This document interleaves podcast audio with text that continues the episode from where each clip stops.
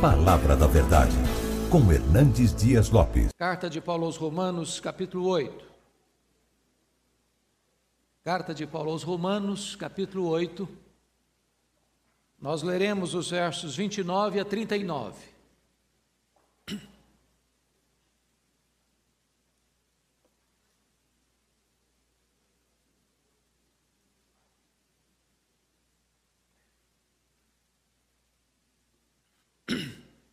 Romanos capítulo 8, versos 29 a 39. O apóstolo Paulo diz o seguinte: Porquanto aos que de antemão conheceu, também os predestinou para serem conformes à imagem de seu filho, a fim de que ele seja o primogênito entre muitos irmãos.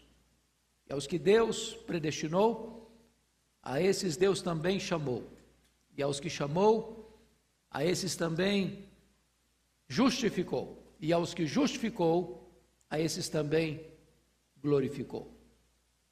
E Paulo prossegue agora com cinco perguntas. Que diremos, pois, à vista dessas coisas? Se Deus é por nós, quem será contra nós?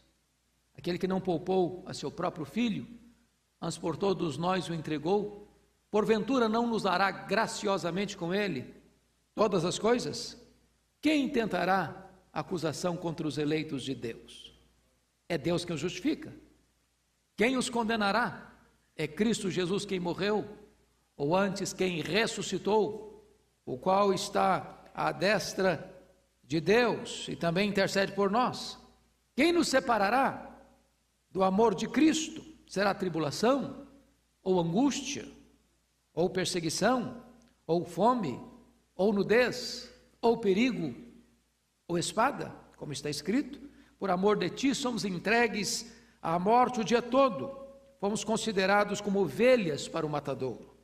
Em todas essas coisas, porém, somos mais que vencedores, por meio daquele que nos amou, porque eu estou bem certo de que nem a morte, nem a vida, nem anjos, nem principados, nem coisas do presente, nem do porvir, nem os poderes, nem a altura, nem a profundidade, nem qualquer outra criatura poderá separar-nos do amor de Deus que está em Cristo Jesus, nosso Senhor. Amém. Pois bem, vocês bem sabem que Paulo escreve esta carta, que é considerado o maior tratado de teologia de toda a Bíblia é, quando ele estava saindo da cidade de Éfeso, ah, fechando a sua terceira viagem missionária, a caminho de Jerusalém. Na verdade, ele ia apenas passar por Jerusalém, porque o seu propósito ao deixar Éfeso era ir para Roma. E ele passaria por Jerusalém para trazer as ofertas que ele havia é, recolhido entre as igrejas gentílicas para atender aos pobres da Judéia.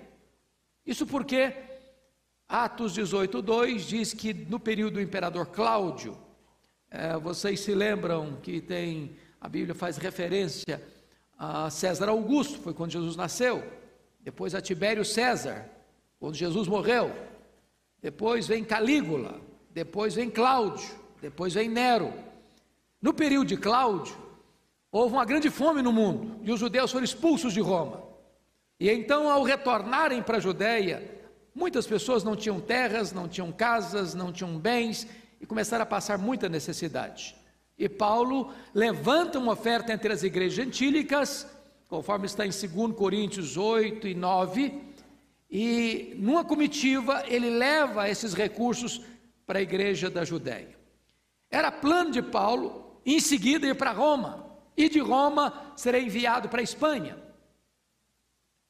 Porém, conforme ele mesmo havia percebido pelo Espírito Santo, lá em Atos 20, versículo 24, 23 e 24, o Espírito Santo dava orientação para ele que o que ele enfrentaria para frente era cadeias e tribulações. E de fato ele foi preso em Jerusalém. Chega em Roma, não como gostaria de ter chegado, como missionário, para ser enviado para a Espanha, mas chega preso, algemado. Então, é nessa viagem para Jerusalém é que ele escreve essa carta, que é o seu maior tratado teológico. Ele não tinha estado em Roma ainda, era a capital do império. Roma era a cidade mais rica, mais poderosa, mais populosa do mundo, era a capital do império, com mais de um milhão de habitantes. Portanto, era muito estratégico que essa igreja fosse uma igreja forte, para que a partir dela o evangelho pudesse é, alçar voos mais longínquos. Nesta carta, Paulo vai apresentar o Evangelho. E ele começa no capítulo 1 mostrando o que é o Evangelho. Ele diz: O Evangelho é o poder de Deus para a salvação de todo aquele que crê, primeiro do judeu e também do gentio. E ele vai expor o Evangelho nesta carta. Primeiro, no capítulo 1, mostrando que o homem é pecador e rebelde contra Deus.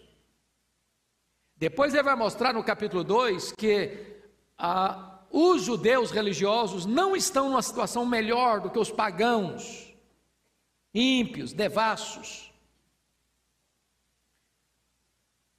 Você só pode ter uma noção de que você é uma pessoa razoavelmente boa se você estiver longe de Deus.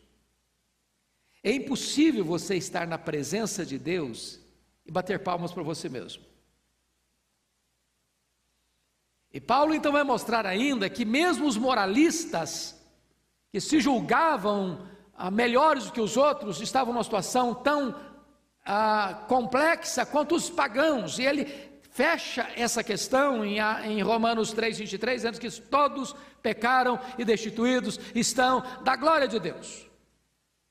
Em outras palavras, antes de você escutar as boas novas, você, você precisa escutar as más novas. O Evangelho é uma pregação de más novas e boas novas. Más novas porque você não tem condições de querer ou desejar a salvação, a não ser que você reconheça que está perdido. É o reconhecimento que eu sou pecador, de que eu não posso salvar a mim mesmo, que as minhas obras não são suficientes, que a minha religiosidade não é suficiente, é que abre o caminho para o Evangelho.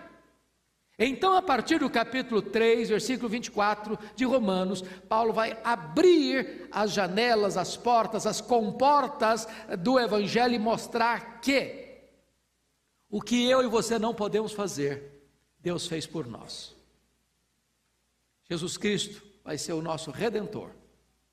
Por meio dele, do sacrifício dele, nós vamos ser justificados. E então, a nossa salvação vai ser garantida. No capítulo 4, Paulo vai ilustrar que essa salvação não é uma coisa nova, inédita, que os que viveram antes de Cristo nunca experimentaram. Ele vai ancorar isso lá em Abraão, que foi justificado pela fé. E no capítulo 5 ele vai mostrar para nós os frutos dessa justificação. São três frutos que ele estabelece aí. Em relação ao passado, é paz com Deus. Em relação ao presente, é acesso à graça. Em relação ao futuro, é certeza da glória. Então, quando você é justificado pela fé, você tem paz com Deus, você tem acesso livre à graça de Deus, ao trono de Deus, você tem comunicação direta com Deus por meio de Jesus, e com respeito ao futuro, você tem certeza da glória. No capítulo 6, Paulo vai mostrar esta nova vida que você tem em Cristo, porque havia uns falsos mestres lá dizendo o seguinte: bom, se você é salvo pela graça mesmo, e se onde abundou o pecado, abundou a graça ainda mais, então vamos pecar mais para que a graça de Deus se revele ainda mais forte. E aí Paulo diz: não, vocês não estão entendendo nada. Como é que nós vamos viver no pecado se para eles nós já morremos? A salvação não é salvação no pecado, a salvação é salvação do pecado. Então, no capítulo 7, Paulo vai mostrar o dilema que o homem tem porque ele diz: o bem que eu quero fazer eu não faço, o mal que eu não quero, esse eu pratico, e eu sou um homem desventurado até que a graça de Deus me alcance. Então ele entra no capítulo 8, e alguém já disse que Romanos é a cordilheira do Himalaia de toda a revelação bíblica, e Romanos 8 é o pico do Everest, é o ponto culminante. E no texto que nós escolhemos aqui para ler, Romanos 8, 29 a 39, chama a sua atenção porque Paulo faz cinco declarações e depois ele faz cinco perguntas. O propósito de Paulo aqui é mostrar para nós a segurança dessa salvação. E por que é importante isso? Porque muitas vezes a sua segurança não depende do que você sente. Eu vou dizer isso com toda clareza aqui para você. Às vezes a pessoa está, creu no Senhor Jesus, mas não tem segurança, não tem certeza de que está salvo. O fato de ele não saber que ele pode ter essa certeza, não significa que ele não tem essa segurança. Essa segurança não é baseada no que sentimos nem no que fazemos, mas no que Deus fez quando você creu no Senhor Jesus Cristo. Quem crê tem a vida eterna. Não terá, não teve, tem. Aquele que creu no Senhor Jesus está seguro. Ele diz assim: As minhas ovelhas ouvem a minha voz, e elas me atendem e me seguem. Eu dou a elas a vida eterna, e ninguém as arrebatará das minhas mãos. Então, se você creu, você está salvo. Porque se você não tiver essa garantia, essa segurança, você vai viver um crente numa corda bamba. Aí você diz: hoje de manhã eu estou salvo. Eu estou andando com Deus, sou salvo. Hum, deu escorregada. Bom, perdi a salvação. Aí você se arrepende, confessa. Bom, agora eu estou salvo de novo. Aí você daqui a pouquinho, oh meu Deus, eu fiz uma coisa que eu não devia, perdi a salvação outra vez. Não, não é assim. Salvação não se perde. Uma vez salvo, salvo para sempre. Não significa isso que então você tem licença para pecar, porque está tudo bem, você está garantido. É isso não. É isso não. Isso não é Bíblia. Isso não é cristianismo. O salvo está seguro, mas o salvo não faz provisão para o pecado. O salvo não vive na prática do pecado. O pecado na vida do salvo é um acidente de percurso e não a prática de vida. Se você creu no Senhor Jesus, o que você deseja é ser santo. O que você deseja é andar na presença dEle. Então, a possibilidade, a realidade da segurança está fundamentada nas cinco declarações, para daqui a pouco nós vermos as implicações disso nas cinco perguntas. Primeira declaração que ele faz, confira comigo, versículo 29. Versículo 29. Porquanto aos que de, mão, de antemão conheceu, também os predestinou para serem conformes à imagem de seu filho, a fim de que ele seja o primogênito entre muitos irmãos. Deus conheceu você de antemão. E conhecer aqui não é conhecer de forma cognitiva. Essa palavra é a mesma que aparece ah, também, por exemplo, lá em Gênesis, quando Adão conheceu a Eva, o habitou com Eva. É conhecer no sentido relacional, é conhecer no sentido de amar. Isso significa que Deus amou você de antemão. Em outras palavras, Deus não amou você porque viu em você virtudes suficientes para amá-lo. A causa do amor de Deus por você não está em quem você é, mas em quem Deus é. Deus amou você primeiro. O seu amor por Deus é apenas um refluxo do fluxo do amor de Deus por você. Deus escolheu você de forma incondicional. E Deus ama você de forma incondicional. Não tem nada que você possa fazer para Deus amar você mais, e não tem nada que você possa fazer para Deus amar você menos. Deus ama você. Deixa eu ilustrar isso ah, numa uma experiência que um pai teve com o filho e me contou isso recentemente. O filho chegou em casa muito constrangido e o pai percebeu que não tinha alguma coisa boa não tinha acontecido. Aí o filho abriu o coração e falou: pai, eu levei bomba na escola, perdi o ano. Escola cara, pai pagando com sacrifício, menino enrolou meio de campo, ficou reprovado. O pai sentou com o filho e disse: Filho, o negócio é o seguinte: o meu amor por você independe de você ter tido sucesso ou fracasso. Eu amo você do mesmo jeito. Se você tivesse sido o primeiro aluno da sala, amaria você. você levou bomba, eu amo você do mesmo jeito. Não é o que você experimentou na vida que é a causa do meu amor por você. Meu amor por você é incondicional. Agora, se você quer me agradar como pai, aí é outra coisa. É outra coisa. Aí você vai ser um bom aluno, aí você vai ser obediente, você vai ser aplicado, você vai ser uma pessoa responsável, você vai ser uma pessoa. Aí para agradar o meu coração de pai. Agora, eu vou amar você incondicionalmente. Eu quero dizer para você que Deus amou você de antemão. Porque pense comigo, se Deus dependesse de quem eu sou para me amar, eu jamais me amaria. Há poucos dias um pastor disse o seguinte no púlpito: Se a minha mulher me conhecesse como Deus me conhece, ela não ficaria casada comigo uma semana.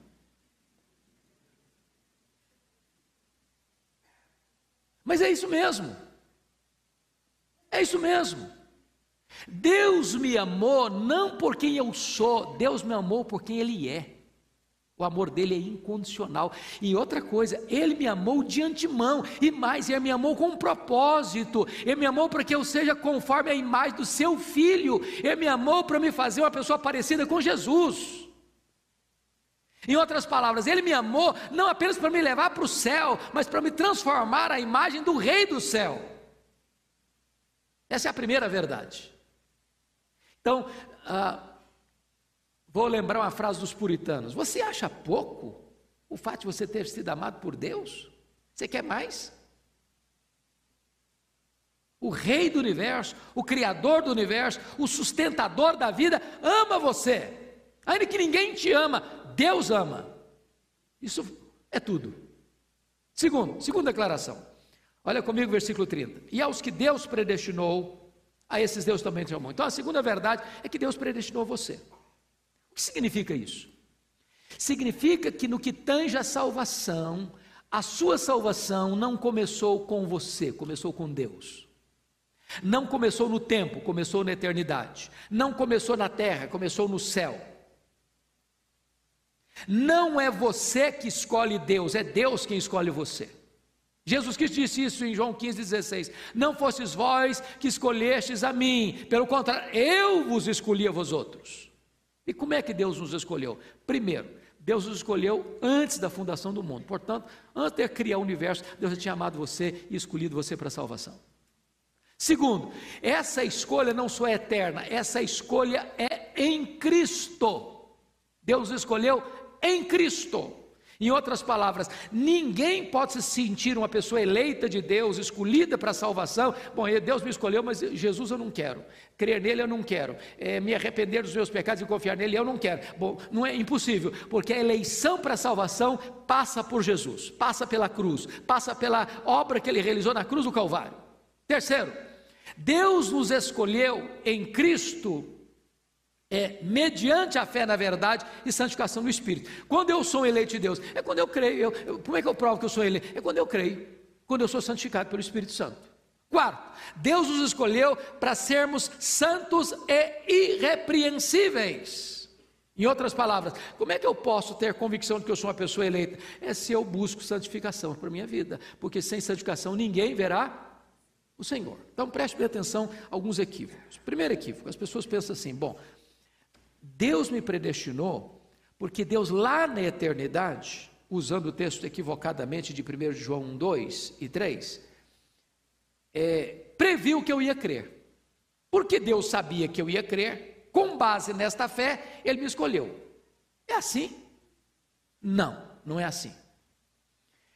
A fé não é a causa da eleição de Deus, da predestinação. A fé é a consequência da eleição de Deus.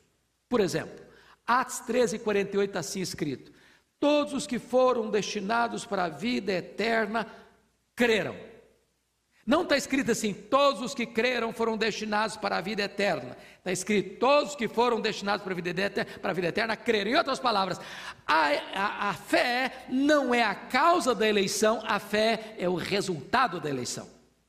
Segundo, Algumas pessoas dizem assim: bom, Deus me predestinou para a salvação porque Ele previu que eu ia praticar boas obras. Não, as boas obras não são a causa, as boas obras são a consequência. Nós somos feitura dele, criados em Cristo Jesus para as boas obras, diz Efésios 2,10. Outros dizem, bom, Deus me predestinou para a salvação porque Ele previu que eu ia ser santo. Não, não é assim. A Bíblia diz que Deus nos predestinou para sermos santos, de tal maneira que a santificação ou a santidade não é a causa da eleição, da predestinação, a santidade é o resultado da eleição. Então, salvação, a predestinação é obra de Deus, foi Ele que escolheu. Terceira declaração de Paulo que nos dá segurança, olha aí o que está escrito, versículo 30: Aos que Deus predestinou, a esse Deus também o que? Chamou. Vamos entender isso aqui.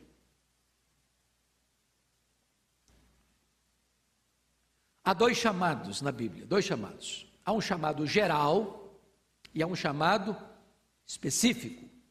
Há um chamado dirigido aos ouvidos e há outro chamado dirigido ao coração. Por exemplo, foi Jesus quem disse: Muitos são chamados, poucos escolhidos. Jesus Cristo disse: Olha, eu tenho ainda outras ovelhas que estão aqui nesse aprisco. Está dizendo o seguinte: Deus tem eleitos, Deus tem muito povo ainda que, ao ouvirem a voz do pastor, vão atender. Então, você acha que tem gente escolhida por Deus em São Paulo? Paulo disse, Deus disse para Paulo em Corinto: fale e não te cales, porque eu tenho muito povo nessa cidade. Tem muita gente que pensa, ah, esse negócio de predestinação existe mesmo, para que, que eu vou pregar? Mas é por isso que eu preciso pregar mesmo. A predestinação não tira o ímpeto evangelístico, ao contrário, dá a ele garantia de segurança. É porque Deus tem muito povo na cidade, é que eu preciso pregar. É porque ele tem outras ovelhas que ainda não estão no aprisco, é que eu preciso alçar a voz do evangelho, porque aqueles que são ovelhas, quando ouvem a voz do pastor, esses atendem a voz do pastor. O Espírito Santo vai lá, tira a venda dos olhos, vai lá, tira o tampão dos ouvidos, vai lá, tira o coração de pedra e dá um coração de carne. Louvado seja Deus. Deus chama e chama eficazmente. Chama a que hora? Chama na rua. Em que lugar? Chama na rua. Chama na igreja. Chama no campo de futebol. Chama no bar da esquina. Chama na boate. Chama até lá no carnaval. Chama! Ô irmãos, é uma coisa maravilhosa. Eu tive uma experiência há alguns anos que marcou muito a minha vida. Eu resolvi com a igreja, lá em Vitória, que naquele ano eu não ia fazer retiro. Eu ia para o carnaval evangelizar. Preparei 60 jovens, botamos uniforme, fomos, montamos uma barraca lá no corredor do carnaval. E folheto, água gelada e evangelização. E eu tive a experiência marcante. Muita gente, 30% das pessoas que pulam carnaval são desviadas de igreja. 30%. E ali, às vezes, as pessoas, não, um camarada pulando carnaval, bebendo cachaça, nunca vai ouvir o Evangelho, pois o Evangelho é o poder de Deus, até para alcançar um drogado, até para alcançar um bêbado, até para alcançar um, um, camarada que está lá na, na, como um fulião. Você chega e fala de Jesus para o camarada, confrontam com o poder do Evangelho, daqui a pouquinho o coração se dobra, as lágrimas vêm, a garrafa de cachaça é entornada, e o cara volta para casa chorando, confessando os seus pecados e acertando a sua vida com Deus. Não, ninguém pode resistir à voz poderosa de Deus. Eu já contei aqui para a igreja uma experiência e vou repetir, tem muita gente nova aqui hoje. Eu um dia estava numa segunda-feira no meu gabinete pastoral, um senhor bate a porta e disse: Eu preciso falar com o senhor. Eu falei, pois não. Ele disse: Eu estive aqui na igreja ontem à noite, no, no domingo à noite. Eu falei, que bom, o senhor é bem-vindo aqui. Eu falei, não, mas eu não vim participar do culto, não. Eu falei, então você vai fazer o quê? Eu falei, eu era um, eu, eu era um traficante, vim roubar um carro. Eu falei, é mesmo? E levou o carro? Falei, não, não consegui levar. Eu falei, por quê? Ele diz: enquanto eu estava lá, os carros estavam na frente do templo, na rua, eu escutei uma música, e eu fui atraído pela música, e do jeito que eu estava com o meu revólver 38 na cintura, eu entrei. Quando eu entrei, a palavra de Deus entrou como uma bomba no meu coração. Eu reconheci meu pecado e eu me entreguei a Jesus. E eu saí correndo para casa chorando. E minha mulher me perguntou: O que, que aconteceu com você, cara? Alguém te machucou, te bateu, te feriu? Não, mulher. Eu ouvi o Evangelho. Jesus me salvou. Jesus me perdoou. Eu sou uma nova criatura. Deus mudou a minha vida. Eu acompanho esse homem até hoje. Jesus mudou a vida dele. Deus chama e chama eficazmente. Louvado seja Deus, porque um dia você e eu ouvimos essa voz. Ou lendo um texto da Bíblia, ou pegando um, um folheto sujo no chão, ou ligando um programa de rádio, televisão, ou um livro, uma leitura da Bíblia, uma pregação, ou um hino que você estava escutando. Jesus entrou na sua vida, porque um dia você ouviu essa voz. Terceira declaração de Paulo: aos que Deus predestinou, a esse Deus também o quê? Aos que Deus predestinou, esse Deus também chamou. Os que Deus chamou, Deus fez mais o quê? Justificou. Aqui está o coração da Bíblia. O crente que não compreende a gloriosa doutrina da justificação, ele vive perturbado, inquieto, inseguro. Então, o que é justificação? Vamos lá. Essa é uma palavra jurídica, essa é uma palavra forense. É, justificar ou justificação é um ato de Deus, onde ele declara, lá diante do seu tribunal, que aquele que creu em Jesus, mediante o sacrifício do substituto, Jesus Cristo, ele está quites com a lei de Deus e com a justiça de Deus. Ele não deve mais nada. Não há condenação sobre a vida dele mais. Lá na justificação, Deus resolveu seus problemas do passado, do presente e do futuro. Então eu vou explicar isso bem, mais claro para você. A Bíblia diz que todos pecaram e destituídos estão da glória de Deus. Não há justo nenhum sequer. E a Bíblia diz que todos, sem exceção, vão ter que comparecer perante o tribunal de Deus para dar conta da sua vida. E a Bíblia diz que naquele grande dia do juízo os livros vão ser abertos. E a Bíblia diz ainda que no grande dia do juízo, quando os livros forem abertos, nós vamos ser julgados segundo o que estiver escrito nos livros. E o que, é que vai estar escrito lá? Pois bem, a Bíblia diz que nós vamos ser julgados pelo menos por quatro critérios. Primeiro critério, pelas nossas palavras. Quem acha que vai ter chance de alguém é, passar pelo pente fino da justiça de Deus pelo critério das palavras? Tem alguém? Só para fazer um checklist aqui agora, com você que está aqui. Já xingou alguma vez? Já falou palavrão alguma vez? Já contou alguma piada que não devia ter contado alguma vez? Já falou mal dos outros alguma vez? O dedinho ficou nervoso, você teclou alguma coisa que não devia teclar alguma vez? Bom, por esse critério das palavras, não passa ninguém. Então, nesse quesito, condenado. Segundo, não vão ser julgados pelas nossas obras. Você acha que alguém vai conseguir passar nesse pente fino do tribunal de Deus pelo critério das obras? O que você fez? Seu pai não viu, sua mãe não viu, seu marido não viu, sua mulher não viu, seus filhos não viram, seus amigos não viram, seu pastor não viu, a justiça não viu. Passa alguém nesse pente fino? Não, não consegue passar ninguém. Pelas obras ninguém pode ser salvo. Sabe por quê? Porque o padrão é perfeição. A Bíblia diz assim: se você guardar toda a lei, toda a lei e tropeçar num único ponto, você é culpado da lei inteira. Então, não dá para passar nesse critério. Então, nesse quesito, condenado. Terceiro quesito: omissão. Nós vamos ser julgados também pelas nossas omissões. Se você sabe que deve fazer o bem e não faz isso, você está pecando. Bom, você aqui acha que alguém, porventura, ah, fez tudo o que deveria fazer? Nesse quesito, alguém passa? Isso é tão complexo que Mateus 25 traz a imagem de um julgamento, 31 a 46, só com pecados de omissão. E o resultado para aqueles que não passaram por este. Ah, ah, por este processo, é, apartai-vos de mim, malditos, para o fogo eterno, preparado para o diabo e seus anjos. E quando as pessoas perguntam, mas por quê? E eles dizem, olha, eu estive com fome, eu estive com sede, eu estive doente, eu estive preso, eu era forasteiro. E você não me resolveu o problema. Ah, mas eh, quando é que te vimos? Não, não é comigo não, é para cada uma pessoa que você deixou de assistir. Em outras palavras, nesse quesito, omissão, também condenado. Aí vem o quarto quesito do julgamento: os nossos pensamentos.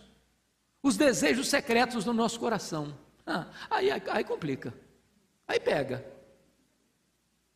Tanto pega que nenhum tribunal da terra, por mais egrégio que ele seja, consegue legislar e julgar foro íntimo. Eu não sei se você já parou para estudar Romanos um pouquinho mais detidamente e perceber que Paulo só chega à conclusão mais profunda de que ele é pecador quando ele se deparou com o décimo mandamento do Decálogo. Por que, que o décimo mandamento do Decálogo é o, é o, é o raio-x que identifica de fato que eu sou pecador? Por quê? Qual a diferença? É que os nove primeiros mandamentos são, são objetivos, objetivos, todo mundo vê, todo mundo sabe, todo mundo conhece. O décimo mandamento é subjetivo. Não terás outros deuses, não farás imagem de escultura, não tomarás o nome do Senhor teu Deus em vão, guarda o dia do Senhor, o dia do sábado para o santificar, honra teu pai e tua mãe, não matarás, não adulterarás, não furtarás, não dirás falso testemunho. Esses mandamentos qualquer pessoa vê, qualquer tribunal legisla e pode julgar. O décimo mandamento é: não cobiçarás. Põe a cobiça do coração. Só Deus vê. O cara pode ter uma auréola de santidade na cabeça e um coração podre. Aí Paulo diz: Bom, aí, aí me derrubou. Aí me nocauteou. Dizem os historiadores, ou melhor, dizem os psicólogos, que passam pela sua cabeça em torno de 10 mil pensamentos por dia. Eu acho que tem hora que passa até um pouco mais, né? Tem dia que o cara não consegue dormir de noite, não pensa de noite também. Pois bem, eu faço uma pergunta honesta a você.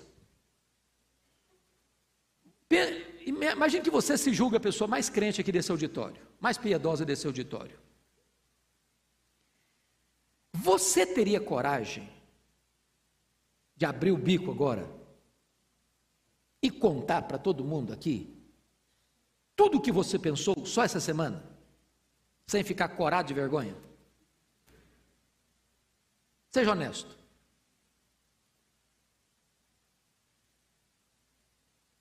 E se Deus resolvesse botar no telão aqui o que eu pensei só essa semana? Bom, é complicado, não?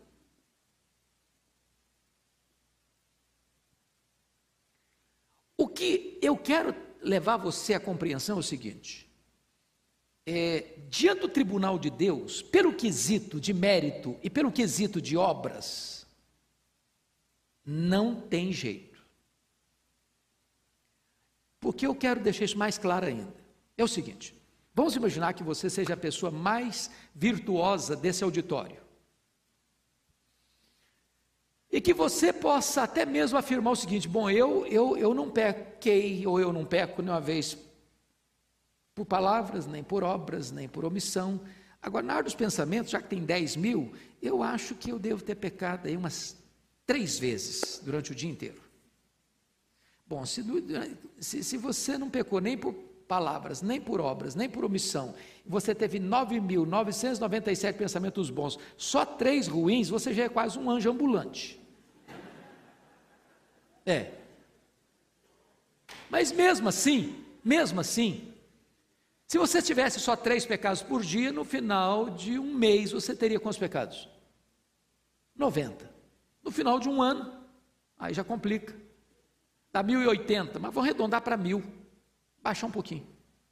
Se eu tivesse só três pecados por dia, eu estaria hoje com 61 mil pecados.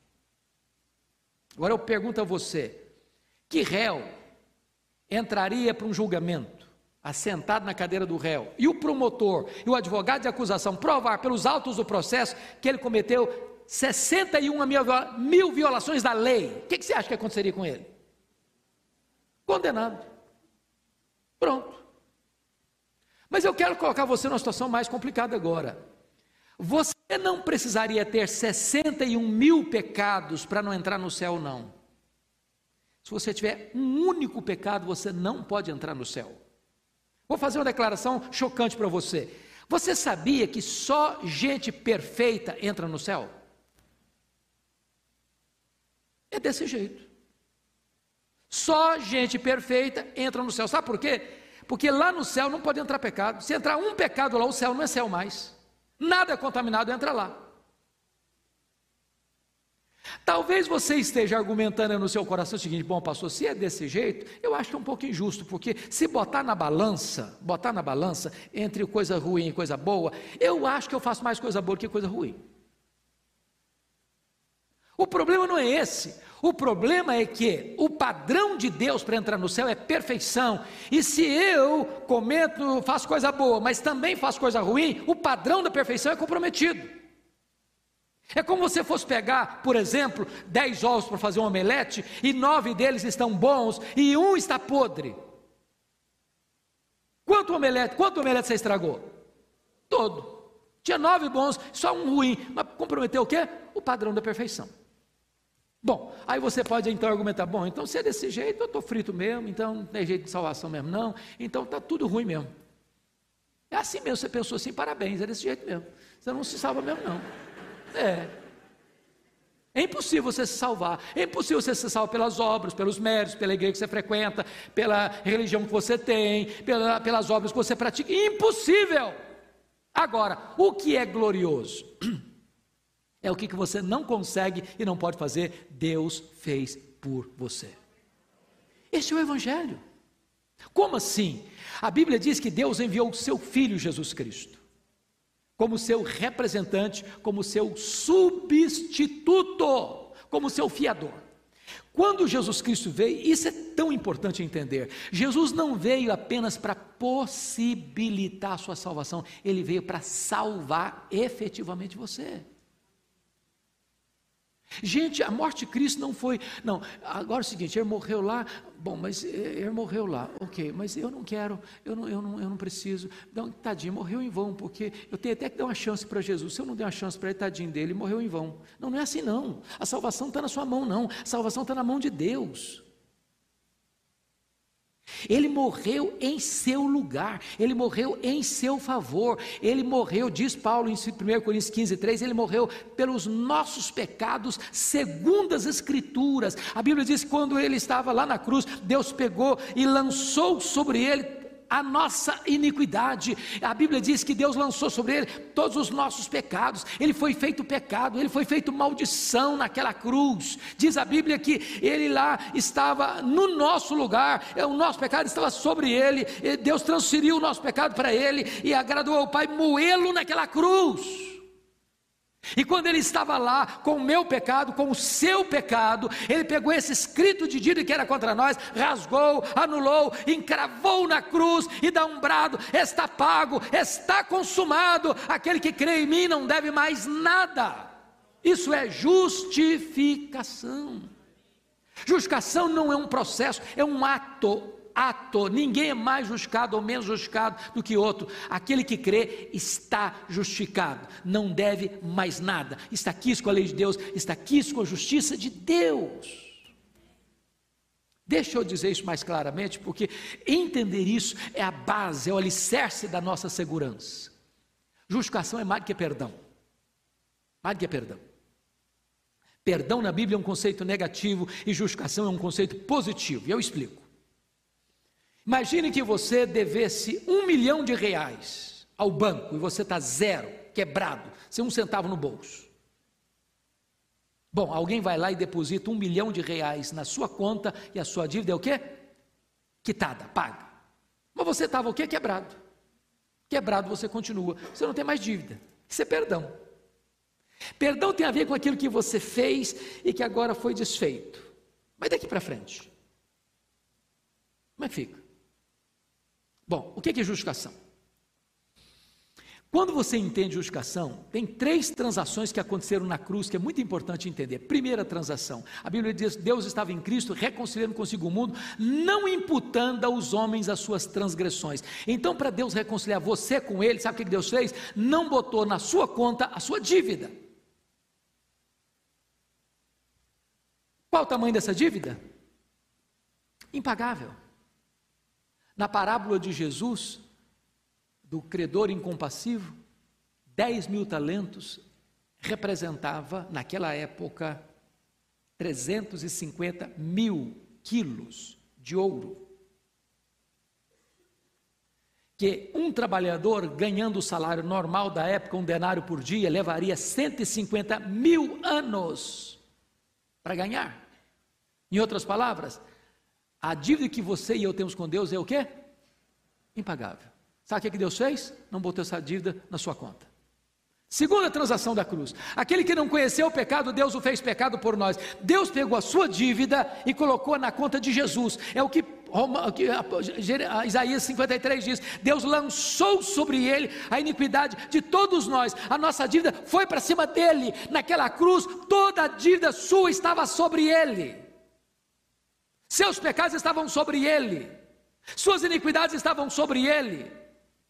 E quando ele morre naquela cruz, o que, é que ele faz? Ele quita essa dívida, ele paga essa dívida. Agora você foi remido, você foi perdoado, não por ouro, não por prata, mas pelo precioso sangue de Jesus. Ele rasga esse escrito de dívida que era contra você. Você não tem mais dívida diante do tribunal de Deus. Então vem a terceira transação. Aquele que não conheceu o pecado, Deus o fez pecado por nós, para que nele nós fôssemos feitos justiça de Deus. Sabe o que Deus faz agora? Ele vai lá no tribunal do céu, puxa sua ficha e faz um DOC, faz uma transferência e deposita na sua conta toda a infinita justiça de Cristo. Quando Deus puxa sua ficha no céu, não apenas está escrito assim, não deve mais nada, mas está escrito também, você tem um crédito infinito aqui, toda a justiça do meu filho está na sua conta. Isso é justificação. Você pode argumentar, ah, pastor, mas eu peco, e como é que eu faço agora quando eu peco então? Deixa eu explicar isso que é tão importante você entender. Na cruz, Deus já tratou dos seus pecados passados, dos seus pecados presentes e dos seus pecados futuros. É por isso que Paulo começa Romanos 8, 1 assim: já nenhuma condenação há mais para aqueles que estão em Cristo Jesus. O problema, prestem atenção aqui, é que você mudou de status. Antes você era um réu diante de um juiz, agora você é um filho diante de um pai. Eu pergunto a você: quando seu filho erra com você, você diz que ele não é, seu, não é seu filho mais? Não, você não faz isso, não é verdade? Se nós que somos maus, sabendo dar boas dádivas aos nossos filhos, quanto mais o Pai Celeste. Deus é um Pai melhor do que nós conseguimos ser. Então, quando eu erro, quando eu peco, quando eu faço alguma coisa, ou penso alguma coisa, ou falo alguma coisa, ou deixo de fazer alguma coisa que não agradou o coração de Deus, eu reconheço que eu pequei, sabe o que, que acontece? 1 de João 1,9, está escrito lá: se confessarmos os nossos pecados, Ele é fiel e justo para nos perdoar os pecados e nos purificar de toda injustiça. Agora você devia fazer outra pergunta, eu não estou entendendo esse texto, sabe por quê? Por que, que Deus é fiel e justo para perdoar? O justo não perdoa. Se fosse pela lógica humana, deveria estar assim: Deus é fiel e o quê? Misericordioso, mas não está escrito isso lá. Deus é fiel e justo. Eu vou ilustrar. Imagine que alguém chegue aqui nesse auditório e entre com a arma na mão e tira a vida de um de nós aqui diante de todo mundo. Ali, na, ali fora a polícia bota a mão nele, vai para a cadeia, vai para o julgamento, 7 a 0 no tribunal popular e ele leva 50 anos de cadeia. O juiz pode dizer para ele assim: olha, em nome da lei e em nome da justiça brasileira, você pode ir para casa. Não tem problema nenhum contra você mais. O juiz pode fazer isso em nome da lei, em nome da justiça? Não. Qual o papel do juiz? Fazer cumprir a lei, exercer a justiça. Mas se o justo não perdoa, por que está escrito isso aí? Ele é fiel e justo para perdoar. Sabe o que, que acontece?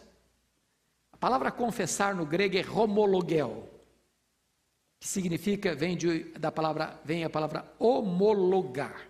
Quando eu reconheço, eu sou filho, sou perdoado, fui justificado. Quando eu reconheço que eu pequei, eu chego para Deus, Deus, eu reconheço que eu pequei. Aí Deus diz assim para mim: Pois é, então, ah, já que você confessou o seu pecado, você concorda que você é pecador, que você pecou, por causa daquilo que o meu filho fez por você na cruz, eu sou justo para não punir você de novo, porque eu já puni o meu filho naquela cruz. Por causa do sacrifício dele, eu perdoo você. Isso é justificação. Qual é a quinta afirmação que Paulo vai fazer? E aos que Deus justificou, esse Deus também fez o quê? Glorificou. Então vou fazer uma perguntinha da língua portuguesa. Em que tempo verbal está essa palavra, esse verbo aí, glorificou? Que tempo? Está no passado. Qual passado? Pretérito perfeito ou imperfeito? Pretérito perfeito. Agora eu vou fazer outra pergunta. Paulo errou na gramática ou na teologia? Porque eu não estou glorificado ainda, ainda, você está? Você precisa comer? E às vezes jejuar? Você acha que nós vamos fazer jejum lá no céu? Não. Você acha que nós vamos precisar comer lá no céu? Também não. Você ainda fica cansado? Lá no céu não vamos ficar, não. De vez em quando, assim, as rugas aparecem no seu rosto também, os cabelos ficam brancos ou caem. Lá no céu não vou ter esse problema, não. Lá no céu você não vai brigar nem com a balança nem com o espelho. Bom, por que que Paulo então diz que algo que ainda não aconteceu historicamente só vai acontecer quando Jesus voltar, porque só quando Jesus voltar nós vamos ser glorificados? Coloca esse fato no passado. Porque se fosse seguir a lógica humana, Paulo diria assim: aos que Deus chamou, a esse Deus também justificou, aos que Deus justificou, a esse Deus também glorificará. Mas ele não diz assim, ele diz glorificou. Sabe por quê? Aqui que eu chamo a sua atenção para a segurança da salvação. É, são elos da mesma corrente. Deus conheceu de antemão, Deus predestinou, Deus chamou, Deus justificou, então Deus consuma a glorificação, dizendo o seguinte: não tem possibilidade de você não ser glorificado. Na mente de Deus, nos decretos de Deus, você que foi conhecido de antemão, predestinado, chamado, justificado, já está glorificado. É impossível que você se perca. É impossível que essa corrente seja quebrada. É impossível que o plano de Deus possa ser frustrado. É impossível que o projeto vitorioso de Deus seja derrotado. Louvado seja Deus. Aquele que crê tem vida eterna. É segurança absoluta e inabalável. Eu quero então concluir, levando você agora, depois dessas cinco declarações, para as cinco perguntas. E serei mais breve. Primeira pergunta está no versículo 31. O que é que ele vai dizer no versículo 31 aí? Que diremos, pois, à vista dessas coisas? Que coisas? As coisas que nós acabamos de falar aqui. Se Deus é por nós, quem será contra nós? Então veja bem: ah, vem o diabo para acusar você. Ah, você não está salvo nada. Ah, que vidinha fajuta você está levando. Ah, o que, que é isso? Você errou. Ah, você pecou. Você está salvo nada. Você, você vai para o inferno. Porque o diabo tem duas manias de fazer as coisas. Ele diz para você: não peca, vai ser bom, vai ser gostoso, você, você, você merece, você está precisando ter um pouco de prazer. E aí depois que você peca, diz: agora tem mais jeito, não, agora você está tá ralado, agora você está ferrado comigo, agora eu vou te levar para o inferno, agora você é meu, agora você não sai dessa mais não. Então deixa eu dizer, nem o diabo, nem o inferno, nem o mundo, nem nada, nem ninguém, nem anjos, nem principados, nem poderes, nem, nem coisa da, da, altura, nem da profundidade, nada pode afastar você do amor de Deus. Se Deus está dizendo que está do seu lado, então você é mais do que vencedor. É isso que Paulo está dizendo. Segunda pergunta. Aquele que não poupou seu próprio filho, antes por todos nós o entregou, porventura não nos dará graciosamente com ele todas as coisas? A lógica de Paulo é partir do maior para o menor. Se ele nos deu o seu filho, e o seu filho é tudo, e o seu filho é o melhor, e o seu filho é dar a si mesmo, você acha que ele que deu o seu filho para morrer no seu lugar vai deixar de suprir você nas suas necessidades para que essa salvação seja garantida até o final? Aquele que começou boa obra em você vai completá-la até o dia de Cristo Jesus. Ele já deu Jesus por você. Com ele, no pacote do filho dele, vem todas as outras coisas. Então não fica com medo, não fica inseguro, não fica perturbado, não fique aí na corda bamba. Você pode ter garantia e certeza de vida eterna. Terceira pergunta. Quem tentará acusação contra os eleitos de Deus? É Deus quem? o justifica. Aí você começa a perceber que a linguagem de Paulo é linguagem de tribunal. Né? Então nós temos quantos tribunais aqui no Brasil? Quatro instâncias. Quatro. Perguntando para os advogados aqui, quantas instâncias nós temos? Quatro instâncias. O camarada foi condenado na primeira instância, apela para a segunda. Aí perdeu na segunda, apela para a terceira. Aí perdeu na terceira, apela para a quarta. Bom, depois da quarta não tem mais jeito, aí é cumprir sentença. O que Paulo está dizendo aqui é o seguinte: O fato de você ter sido justificado, e é uma decisão judicial, é uma decisão do juiz em relação a um réu, você que crê no meu filho não deve mais nada, está justificado, não tem como ter mais nem réplica, nem, te, nem tréplica, nem tem mais condições de recorrer a tribunal superior, porque o juiz que declarou você justificado é a Suprema Corte Divina, o Supremo Pretório Divino, é o Supremo Tribunal Federal do Céu. Acabou, não tem mais apelação. Pode vir o diabo, pode vir o inferno, pode vir o mundo, pode vir o acusador, pode vir qualquer jeito. Deus é quem justificou você. Quem tentará acusação contra os eleitos de Deus? É Deus quem os justifica. Louvado seja o Senhor. Quarta pergunta, retórica de Paulo: Quem os condenará? Foi Cristo quem morreu, o antes que ressuscitou, o qual está à direita de Deus e intercede por nós. Então veja bem que agora Paulo está dando para você as bases legais pelas quais o juiz diz que não tem mais condenação sobre você. Preste atenção numa coisa: a graça justifica o pecador e não o pecado. Não é graça barata.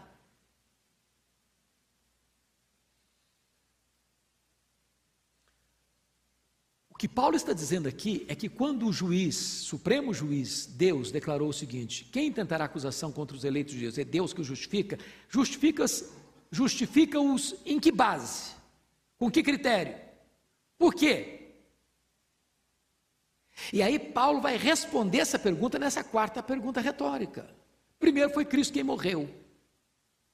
Quando diz que Cristo quem morreu, ele não morreu apenas como um mártir, ele não morreu apenas por si mesmo, ele morreu pelos nossos pecados.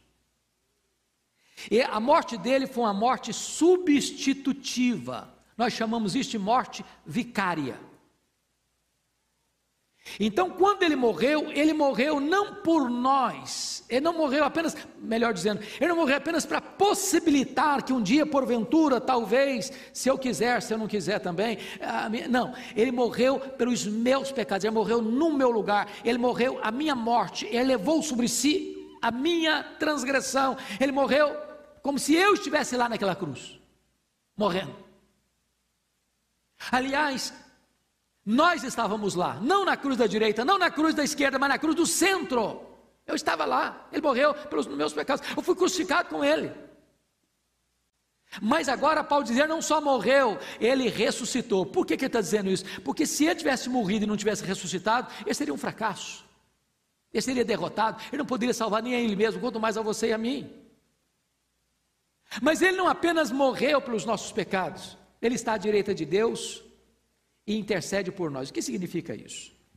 Significa o seguinte: que o Senhor Jesus Cristo não só nos resgatou, nos justificou, mas agora, nessa jornada entre o novo nascimento e a glorificação, quando você e eu ainda continuamos nesse mundo caído e ainda temos um corpo de fraqueza e ainda estamos susceptíveis a pecar, ele vai nos assistir como nosso grande sumo sacerdote, como nosso advogado justo. É por isso que João diz na primeira carta, capítulo 2, 1: Filhinhos, estas coisas eu vos escrevo para que não pequeis. Se todavia alguém pecar, temos advogado junto ao Pai, Jesus Cristo, o justo, e Ele é a propiciação pelos nossos pecados. É isso que entra João 1,9, 1 João 9. Quando você errar, quando você pecar, ah, quando você fizer alguma coisa que Deus se entristeceu e você percebeu, não, não estou legal, eu, eu cometi esse erro, eu cometi esse pecado, você chega para ele e diz, Senhor, eu pequei. E Deus olha para o seu filho e diz, pois nem, meu filho, você pecou, você reconhece que você pecou, então por aquilo que o meu filho fez lá na cruz por você, eu perdoo você. Eu perdoo você. Vamos pegar de novo, vamos começar outra vez. Sem base legal o seu substituto morreu por você. É por isso que é tão bonito você perceber isso. A quem Deus justifica?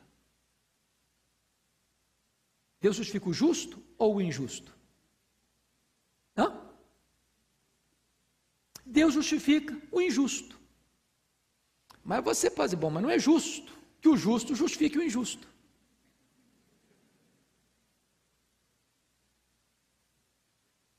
Mas por que, que o justo justifica o injusto? O justo justifica o injusto por causa da justiça do justo imputada a você que é injusto. Em outras palavras, porque Jesus, que não tinha pecado, se fez pecado, o meu pecado estava nele, ele morreu pelo meu pecado, então ele era meu substituto. Então Deus diz o seguinte: eu estou punindo no meu filho o seu pecado para não puni-lo em você.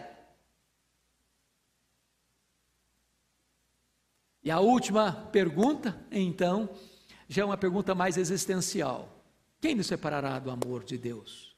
Será tribulação, ou tristeza, ou angústia? Ou fome, ou perigo, ou espada. E Paulo não foi tão exaustivo, ele poderia dizer: é, que mais poderá nos separar do amor de Deus? É, é enchente? É sua casa ser invadida por água e perder tudo? O seu casamento ter acabado e acontecer um divórcio? Ou alguém falar mal de você, destruir sua reputação? Qualquer outra coisa. E ele está dizendo: nada não tem nada que possa separar você do amor de Deus. E ele diz: nem a morte, nem a vida, nem anjos, nem principados, nem poderes, nem altura, nem profundidade, nem qualquer outra criatura poderá nos separar do amor de Deus que tem Cristo Jesus, nosso Senhor. A conclusão que nós chegamos, irmãos, é que Deus nos deu uma grande salvação. Grande salvação. Essa salvação é segura. Você não precisa ter medo. Isso não é para licença para você, ah, que legal, então quer dizer que eu estou seguro, né? Então deixa eu viver do jeito que eu quiser agora, estou seguro, não tem nem problema não. Tô... Não, não, não, não, não, não, não é isso que a Bíblia ensina, não. Você está seguro como filho de Deus, o filho de Deus prova que é filho de Deus quando ele anseia por Deus, quando ele tem prazer em Deus, quando ele se deleita em Deus, quando ele vive em santidade quando ele realiza e pratica boas obras para a glória de Deus. Pecado é acidente, mas você não faz provisão para ele, você não se deleita nele. Um crente verdadeiro, qual é a prova dele? O cara que não é crente, irmãos, o cara que não tem o Espírito Santo, o cara que não foi transformado, ele peca e vai dormir tranquilo. Não, nem está aí. Mas se você é um crente, olha que você peca, sabe o que você faz? Não dá uma tristeza? Dá angústia. Fica ruim aqui dentro. Ruim. Enquanto você não confessa, enquanto você não abandona, você não tem o quê? Paz. Então, essa tristeza, segundo Deus, é uma prova de que você é um filho de Deus. Você é uma pessoa de Deus. E eu quero concluir minha fala dizendo o seguinte: não mais permita que o diabo nem os homens lancem dúvidas na sua mente acerca da sua salvação. Se você creu no Senhor Jesus, você está salvo. Você está seguro nas mãos daquele que é o Todo-Poderoso Deus. Agora, se você hoje está aqui e ainda não tinha rendido a sua vida a Jesus, hoje é esse dia, você entregar o seu coração para Ele. Se você está aqui já tinha tomado essa decisão de entregar sua vida para Jesus, então viva o resto dos dias da sua vida para exaltar esse Deus por tão grande salvação.